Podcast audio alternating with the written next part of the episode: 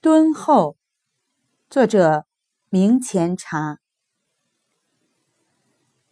民国文人中，我很喜欢梁实秋，理由是雅舍谈吃写的独一无二。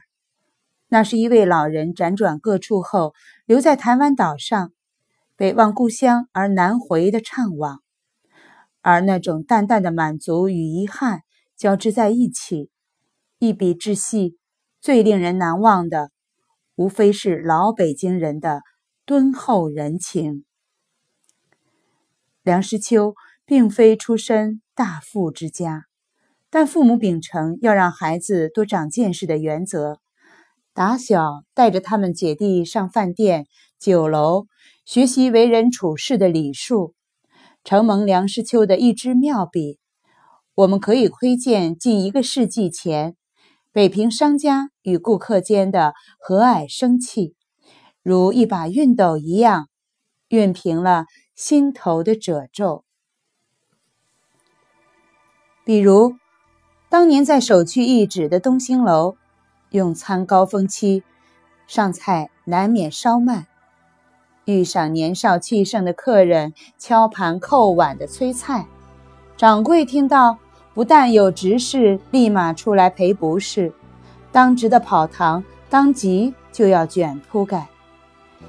梁先生且笑且学地描绘道：“真个卷铺盖，有人把门脸儿高高掀起，让你亲见那个跑堂的扛着铺盖卷儿从你面前疾驰而过。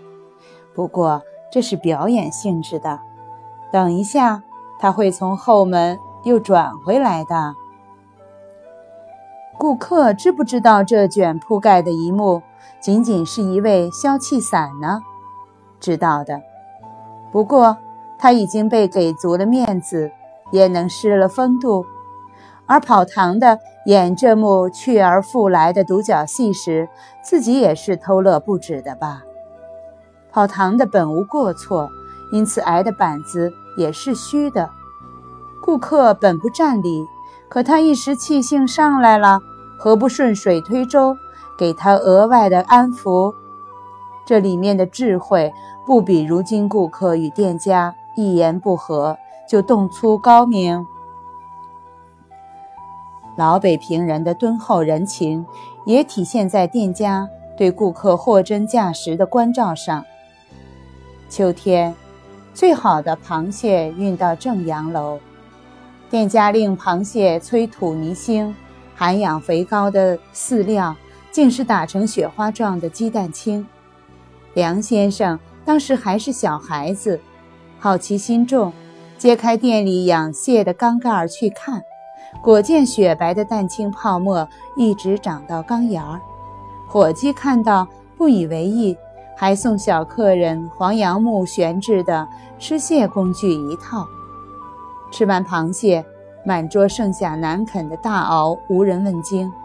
伙计便征得食客同意，当场包出大螯肉，加上高汤、盐碎末、胡椒粉和切碎的回锅老油条，做出一大锅鲜汤来奉送，让这席美味的蟹宴余味悠长。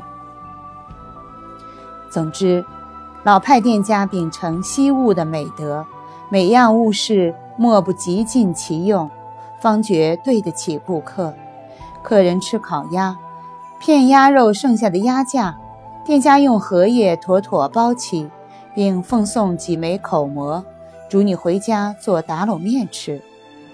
客人点了芙蓉鸡片、芙蓉干贝之类的菜，剩余的蛋黄，馆子里不声不响的另添了火腿末、荸荠末。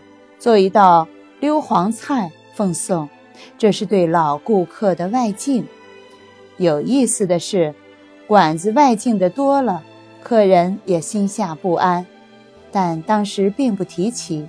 等五月份家里的紫藤花开得累累重重，招蜂引蝶时，就派家中十岁左右的孩子去馆子里请伙计来摘一筐紫藤花。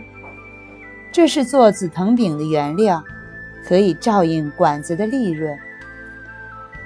这些曲里拐弯、欲语还休的人情，被当时的人做得如此端方自然，让人恨不能穿越到那个时代去，做一日老派食客。